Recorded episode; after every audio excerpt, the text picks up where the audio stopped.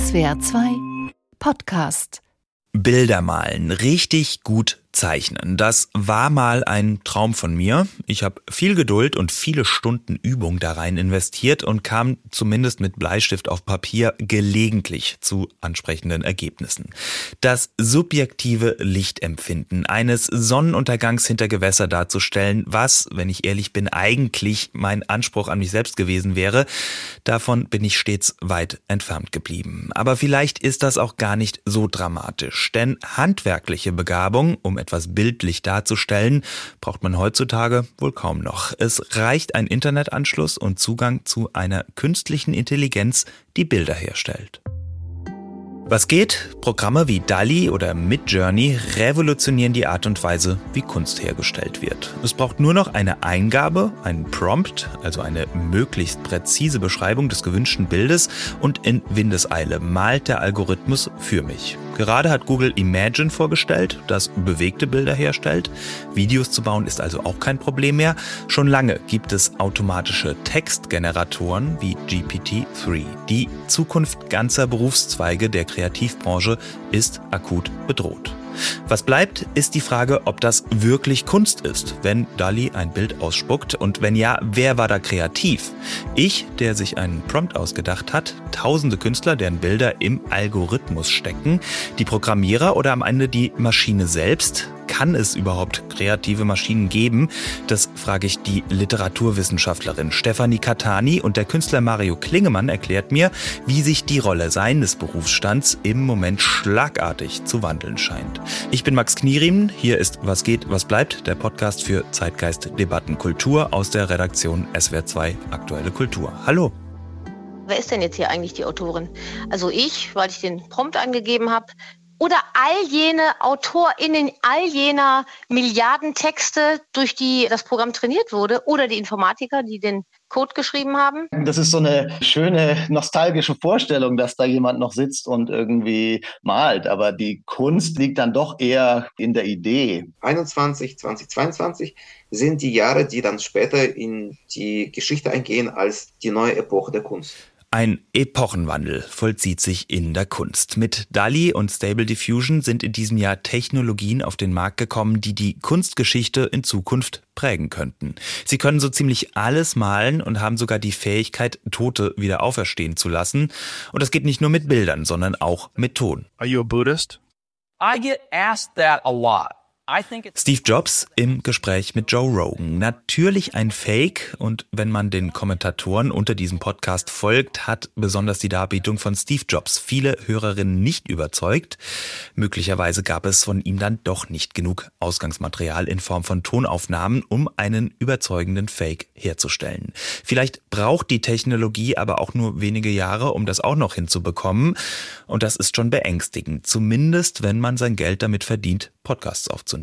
Aber wir wollen hier keine Nabelschau betreiben, sondern über Kunst aus neuronalen Netzen sprechen und fangen damit gleich an, in der bildenden Kunst. Memories of Passerby heißt ein Gemälde von Mario Klingemann, Allerdings auf Bildschirm statt auf Leinwand. Dort zu sehen sind sich stetig wandelnde Porträts im Stil von Gemälden aus dem 17. bis zum 19. Jahrhundert. Dahinter steckt natürlich eine künstliche Intelligenz, ein neuronales Netzwerk, das basierend auf tausenden Porträtgemälden aus dem 17. bis 19. Jahrhundert Bilder ausgibt. Entstanden ist das Jahre bevor Dali marktfähige Ergebnisse zeigte und das ist nur eins von vielen Kunstwerken Mario Klingemanns aus den letzten Jahren, die im Moment durchaus wegweisend aussehen. Den Künstler selbst begrüße ich jetzt hier im Podcast. Hallo Herr Klingemann. Hallo. Sie arbeiten schon lange als Künstler mit Code, Algorithmen, insbesondere auch mit neuronalen Netzen. Äh, können Sie uns vielleicht mal kurz runterbrechen, wie das funktioniert? Also solche Programme wie Dolly oder Midjourney. Ich bekomme da auf meine Texteingabe hin ein Bild, aber vorher wurde das Programm lange mit Texten zu Bildern trainiert, oder? Können Sie mal kurz vielleicht runterbrechen, wie das funktioniert? Einmal für technische Idioten. Ja, also Text zu Bild ist ja jetzt quasi auch die neueste Entwicklung, die es eigentlich erst so seit einem Jahr gibt. Also momentan ist es jetzt so, dass jeder, der quasi einen Browser aufmachen kann, dort seine sogenannten Prompts oder Instruktionen eingeben kann, was man gerne sehen möchte. Und dann produziert die Maschine unendlich viele Variationen von dem, wie sie diese Instruktionen verstanden hat. Und diese Modelle dahinter wurden auf, also ich sage immer, fast das ganze Internet trainiert. Das ist natürlich nie alles, aber riesige Datenmengen von zufälligen Bild- und Textkombinationen. Also da liegen Milliarden von Bildern dahinter. Mhm. Wie die Daten zum Teil überhaupt zustande kommen, ist manchmal nicht ganz klar. Bei DALI weiß man nicht genau, welche Daten verwendet wurden, aber vermutlich eben auch zum einen von Hand. Aber ich denke, das meiste ist tatsächlich sogar so, dass Bilder, die auf einer Webseite auftauchen, dann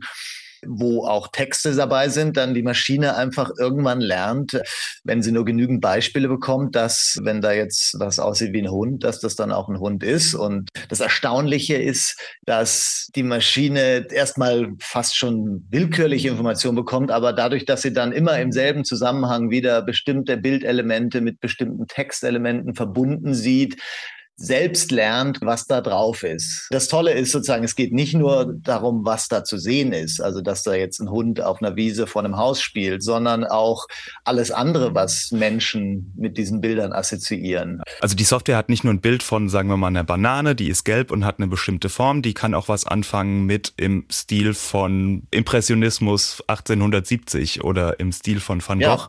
Ja. Oder eine Banane, die an die Wand geklebt wird und dass das Ganze dann konzeptionelle Kunst ist. Also wie gesagt, sämtliche Kontexte, in denen Bananen dann vorkommen können, in, sei es Gedichte oder wissenschaftliche Abhandlungen oder die, weiß ich nicht, europäische Bananenkrümmungs, keine Ahnung, Gesetze ein bisschen dieser Information sickert sozusagen durch und diese Modelle lernen dann tatsächlich, also sie versuchen quasi eine optimale Repräsentation von allem, was sie sehen, so zu arrangieren, dass nachher dann diese Information sinnvoll abzurufen ist. Und das Tolle ist eben, da sitzt jetzt nicht jemand, der quasi alle Bananen abhandelt, sondern das wird alles in einen Topf geschmissen und die Maschinen finden dann die Muster da drin, was das Ganze eben auch so faszinierend macht denn man kann dann tatsächlich Dinge finden, die jetzt Menschen vielleicht vorher gar nicht so erkannt haben.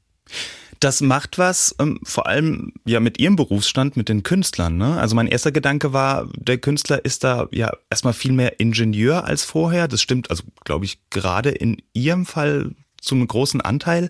Hab dann ein bisschen weitergelesen, unter anderem über ihr Werk Memories of Passerby.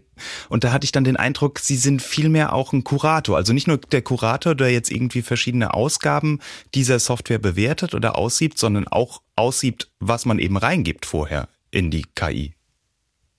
Ja, was man so ist, das wird heutzutage immer schwieriger zu beschreiben. Natürlich. Also ich sage jetzt immer, ich mache das jetzt schon so lange, da musste man noch alles von Hand machen. Mittlerweile ist es ja tatsächlich so, dass man eigentlich weder programmieren können muss oder noch wissen muss, wie das Ganze funktioniert. Was natürlich einerseits toll ist, weil man jetzt jeder tatsächlich da mitmachen kann.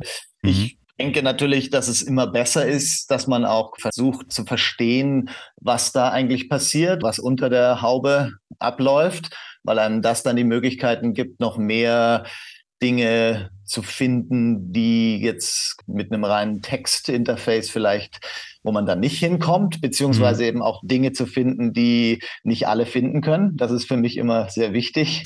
und jetzt ist es tatsächlich so, natürlich, jeder kann jetzt hübsche Bilder machen, was jetzt für mich die Sache schon wieder schwierig macht, weil das reine eben Erzeugen hübscher Bilder ist für mich jetzt schon wieder zu einfach. Ich bin jetzt gerade eben dabei, rauszufinden, was es jetzt eigentlich ist, was Kunst noch ausmacht. Mhm, Denn, also ja, Sie suchen die Prompts, die Eingaben, die die Maschine dann nochmal woanders mhm. hinbringt, oder? fast schon drüber hinausgehen, weil ja, der Prompt selbst ist jetzt quasi der Standard. Das ist jetzt wie die Kamera. Wie sich jeder schon seit äh, Jahrzehnten oder seit fast 100 Jahren äh, in den Laden gehen kann und eine Kamera in die Hand nehmen kann, macht das nicht jeden zum Kunstfotografen. Und genauso ist es halt auch jetzt. Jetzt kann jeder auf Bildersuche gehen, aber mhm. die Frage ist eben genau, warum? Und ich habe da jetzt auch leider keine gute Antwort drauf. Sagen wir mal, bis vor zwei Jahren war es eben noch so, da konnte man noch beeindrucken, indem man ungewöhnliche Bilder zurückbringt von diesen Expeditionen in die latenten Räume. Aber Jetzt ist das der Normalfall, so wie jeder jetzt auch irgendwo auf die Malediven oder was fahren kann und tolle Urlaubsbilder. Und was weiß ich, vor 100 Jahren wäre das noch eine unglaubliche Expedition gewesen. Mhm. Aber ja, man muss eben schauen, was diese Modelle machen, ist die Wahrscheinlichkeit zu erhöhen, dass man, wenn man da Fischen geht im latenten Raum, was Interessantes zurückbringt. Wenn ich jetzt male und anfange auf einer Leinwand rumzuspritzen, kriege ich auch irgendwie Möglichkeiten, aber dann muss ich eben lernen, den Pinsel richtig zu führen, um das Unwahrscheinlichere zu bekommen. Denn wenn ich jetzt einfach nur mit dem Pinsel dahin spritze, dann ist die Wahrscheinlichkeit, dass, dass ich was kriege, was aussieht, als ob da jemand was hingespritzt hat. Und genauso sehen wir das jetzt mit den Prompts. Also äh, es sieht alles viel toller aus und, äh, und beeindruckend und, und oft auch sehr kitschig natürlich. Und wir werden uns so schnell dran gewöhnen an das Ganze, passiert ja jetzt schon, dass allein nur dadurch, dass ich sage, oh, hier ist wieder ein weiteres Bild, werde ich bald keinen mehr hinterm Ofen hervorlocken können. Das macht die Sache so schwierig. Mhm. Und natürlich auch für Künstler, die jetzt seit Jahrzehnten quasi ja, so handwerklich arbeiten. Und äh, sich quasi über Jahre ihren Stil herausgearbeitet haben und jetzt kommen plötzlich Leute und müssen nur noch irgendwie ihren Namen eingeben und äh, dann können die das in Sekundenschnelle einfach nachempfinden. Das ist natürlich äh, Konfliktpotenzial da. Also viele Künstler, Designer, Fotografen, Menschen, die eben ja grafisch, also handwerklich noch mit Stift und Pinsel arbeiten, sehen auch vollkommen zu Recht ihre Jobs bedroht, oder? Das kann einem schon Auf Angst jeden machen. Fall. Das ist leider mit Technologie immer der Fall. Als Desktop-Publishing rauskommen, sind auch mhm. irgendwie sämtliche Typensetzer, davon gibt es nicht mehr so viele. Oder Schreibmaschinenreparateure sind auch nicht mehr so gefragt. Der technische Fortschritt ist da leider brutal. Also es besteht ja auch ein Stück weit die Gefahr, dass ja in der Malerei oder irgendwie im Handwerklichen, im Zeichnen gewissermaßen die Kunstgeschichte zu Ende ist, weil niemand mehr was Neues schafft, sondern einfach nur vorhandene Stile neu kombiniert werden, eben mit solchen Maschinen. Oder ist es vielleicht sogar umgekehrt? Also als die Fotografie aufgekommen ist, war Malerei ja nicht im Ende. Also im Gegenteil. Für viele sind Impressionismus und Expressionismus vielleicht sogar der Höhepunkt der Malereigeschichte. Was meinen Sie? Worauf können wir uns da einstellen? Aber da stimme ich absolut zu. Also es ist nicht unbedingt ein Ende. Es ist ein Ende von bestimmten Techniken vielleicht, die äh, sicherlich auch noch weiter ihre Freunde haben werden. Aber wir sind eben jetzt momentan in der Phase, wo das uns quasi, wir werden da jetzt überrannt und unsere Aufmerk äh, Aufnahmefähigkeit für all diese neuen Bilder oder neuen alten Bilder, die, die wird gerade ein bisschen überfordert. Aber mhm. gleichzeitig wird es in den nächsten zwei, drei Jahren wahrscheinlich so sein, dass, dass man sich quasi an diese Ästhetik gewöhnt hat und gleichzeitig dann wieder seinen Sinne schärft dafür, was eigentlich das Besondere dabei ist. Und äh, also der Vorteil ist jetzt, oder was heißt Vorteil? Vielleicht ist es auch kein Vorteil, aber dass man jetzt in der Lage ist, wesentlich schneller Möglichkeiten durchzutesten und hoffentlich dann auch dadurch wiederum auf Dinge stößt, die vielleicht in anderen Medien so nicht möglich waren. Vielleicht ist das statische Bild tatsächlich dann abgegessen, aber Möglichkeiten wiederum, dynamische, sich verändernde Bilder, grundsätzlich das Geschichten erzählen mit Bildern. Ich denke, das wird nicht aufhören. Am Ende kommen wir immer wieder auf die die Themen zurück, die für Menschen immer schon wichtig waren und die auch irgendwie in 10.000 Jahren Kulturgeschichte, auf die man immer wieder zurückkommt, eben mhm. den Sinn des Lebens. Und die Themen ändern sich auch kurzfristig nicht. Der Künstler Mario Klingemann. Vielen, vielen Dank für das Gespräch. Dankeschön. Also egal wie weit die Technik fortgeschritten ist, am Ende sind es dann doch die gleichen Fragen, die uns an Kunstwerken beschäftigen. Egal ob es um AI-Art geht oder um steinzeitliche Höhlenmalerei. Und trotzdem, ein paar neue Perspektiven ermöglicht Kunst aus künstlicher Intelligenz durchaus. Sie hält uns einen Spiegel vor, wenn sie rassistische oder sexistische Stereotypen aus Daten, mit denen der Algorithmus gefüttert wurde, weiterträgt. Sie wirft juristische Fragen auf, wem das Urheberrecht an solchen Kunstwerken zusteht und ethische Fragen. Ist es zum Beispiel angemessen, ein KI-Modell mit Zeichnungen eines kürzlich verstorbenen Künstlers zu füttern? Das wurde gerade auf Twitter heiß diskutiert nach dem Tod des Künstlers Kim Jong-ji. Dem ein Nutzer eigentlich ein Denkmal setzen wollte, was auf wenig Gegenliebe gestoßen ist. Aber die spannendste Frage ist wohl die nach der Kreativität selbst. Natürlich, die Maschinen kopieren nur Werke, die vorher von Menschen geschaffen wurden, aber Everything is a Remix, so anders funktioniert menschliche Kreativität schließlich auch nicht. Und dieser Fragestellung auf den Grund zu gehen, habe ich mir eine in den Podcast geholt, die sich besonders mit Maschinentexten eingehend auseinandergesetzt hat. Ja, also mein Name ist Stefanie Katani. Ich bin Professorin für Literaturwissenschaft an der Universität Würzburg, bin von Haus aus Medien- und Literaturwissenschaftlerin und habe einen Schwerpunkt in der Literatur und den Medien der Gegenwart. Und seit etwa vier Jahren interessiere ich mich für generative Texte, generative Literatur, also Literatur und auch Kunst, die algorithmenbasiert ist und die eben auch auf Prozesse künstlicher Intelligenz zurückgeht. Und in dem Zusammenhang entsteht gerade an meinem Lehrstuhl ein umfangreiches Handbuch zu Kunst und künstlicher Intelligenz, bei dem ganz viele unterschiedliche Künstler und Wissenschaftler mitmachen. Wie verändern denn solche ja, generativen Tools die schriftstellerische Arbeit im Moment? Was glauben Sie, wie lange wird es dauern, bis der erste Literaturnobelpreis vergeben wird, der mithilfe von einer Software wie GPT-3, wahrscheinlich eher 4, 5, erschrieben wurde? Ja, das ist, glaube ich, schon die falsch gestellte Frage. Also ich glaube nicht, dass es auch den Künstlern und den Schriftstellerinnen, die gerade daran arbeiten, darum geht, gewissermaßen das Niveau zu erreichen, das menschliche Autoren erreichen. Also ich glaube, dass zwischen diesem medial erzeugten Bild des Roboters mit dem Stift in der Hand und der tatsächlichen praxisgenerativen Schreibens, die es übrigens seit den 50er Jahren gibt. Also seit Lutz stochastischen Texten. Ja, aber das meine ich ja gar nicht. Das ist ja schon ein Tool für einen Schriftsteller. Also wenn ich ja, jetzt mal, ich habe einen Plot und dann ist dieses eine Kapitel, ja. was sich ewig nicht schreiben lässt, dann setze ich halt mal die Maschine dran. Also so hätte ich es mir jetzt vielleicht eher vorgestellt. Ja, aber dafür sind die Texte nicht gut genug. Also die sind nicht, äh, die, die tragen keinen Roman, sondern die Texte machen nur da Spaß und sind da etwas, was womit wir künstlerisch umgehen oder ähm, was Spaß macht, sich anzuschauen, sind da, wo Mensch und Maschine zusammenkommen, wo also auch der Prompt so gestaltet ist, also der Input, den ich gebe, wo der so gestaltet ist, dass der ganz klar intentional ist, also dass ich weiß, wo ich hin will. Also alle anderen Versuche, bei denen es darum geht, zu testen, kann die Maschine oder kann das Programm, das große Sprachmodell, kann das schon einen ganzen Text schreiben, das geht in der Regel nicht gut. Es gibt einzelne Versuche mit Lyrik, das hat natürlich den Hintergrund, dass Lyrik immer sagen wir mal, etwas Sinn verstellter funktioniert. Da fällt vielleicht gar nicht auf, dass die Sätze nicht, nicht, nicht ganz kohärent sind. Aber der große Roman in, in einem literarisch verdichteten Sinn, ich spreche nicht von Gebrauchstexten, da ist das Thema wirklich anders. Der wird erstmal nicht erscheinen. Und ich glaube auch, es gibt keine menschlichen KünstlerInnen, die daran Spaß hätten, einen mhm. Roman mit GPT-3 komplett zu erstellen.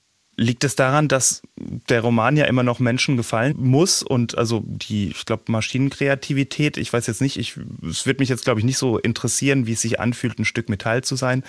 Von Elektrizität, dann lese ich vielleicht doch lieber, ja, sowas wie Thomas Mann oder so.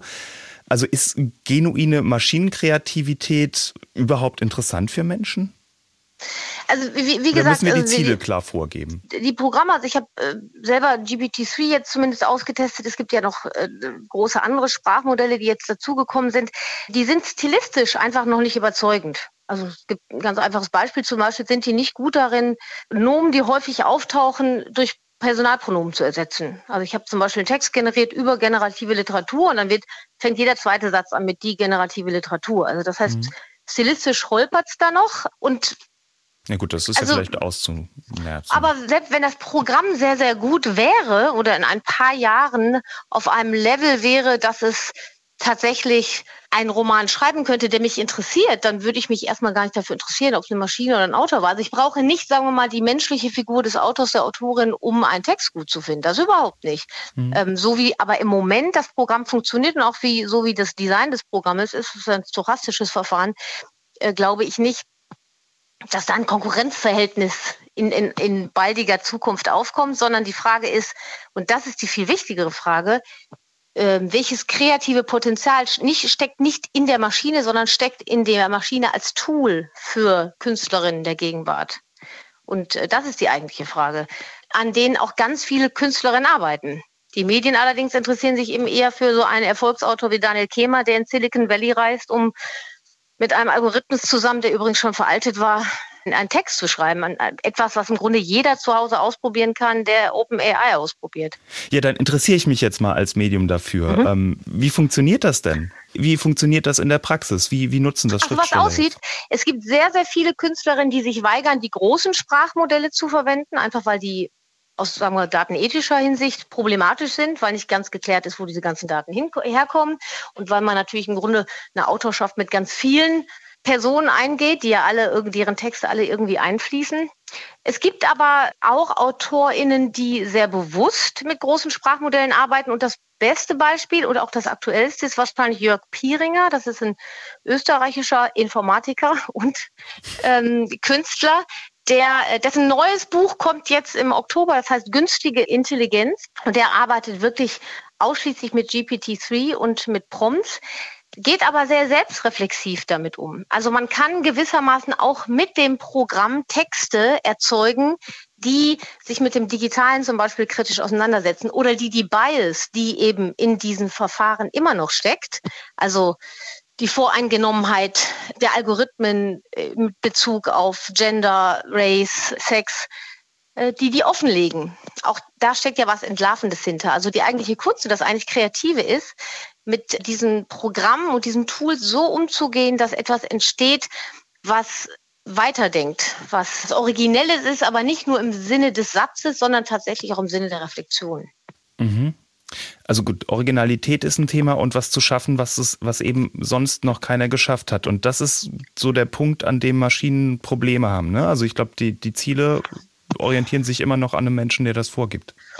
Also wir sind eigentlich da bei der Frage der Autorschaft, die ja so für die Literaturwissenschaft ähm, und auch generell für zum Beispiel Fragen des Urheberrechts ganz wichtig ist. Wenn wir so einen Text haben und wir geben Prompt ein und dann wird ähm, ein Text generiert mit GTP3, dann ist ja die Frage, wer ist denn jetzt hier eigentlich die Autorin? Also ich, weil ich den Prompt eingegeben habe, oder all jene AutorInnen, all jener Milliarden Texte, durch die das Programm trainiert wurde, oder die Informatiker, die den Code geschrieben haben, oder eben irgendein allgemeines Bild der Maschine selbst. Ne? Also das lässt sich so leicht ja gar nicht beantworten. Ja, ähm, was würden Sie sagen? Wer ist die Autorin? Alle, wenn man den Begriff ansetzen möchte. Und ansonsten, wenn es um das Konzept geht, also ich glaube, die Schwierigkeit ist, wenn man sich wirklich nur den ausgespuckten, nenne ich das jetzt mal Text anguckt. Nur das, was Sie dann einmal lesen. Dann muss man natürlich sagen, dann ist es erstmal das Programm, was diesen Text erstellt. Mhm. Aber wenn wir die Idee des Kunstwerks ansetzen beim Konzept, das sich der Autor oder die Autorin überlegt, der Prompt, der dazu kommt und das Ganze gewissermaßen als so ein spielerisches Experiment auffassen, dann ist natürlich der Künstler oder die Künstlerin derjenige, der sich einfallen lässt, was könnte ich jetzt aus der Maschine rausholen, durch welchen Prompt auch immer. Und man darf nicht vergessen, es gibt ja sehr viele Autorinnen, die die Sprachmodelle nochmal nachtrainieren. Mhm.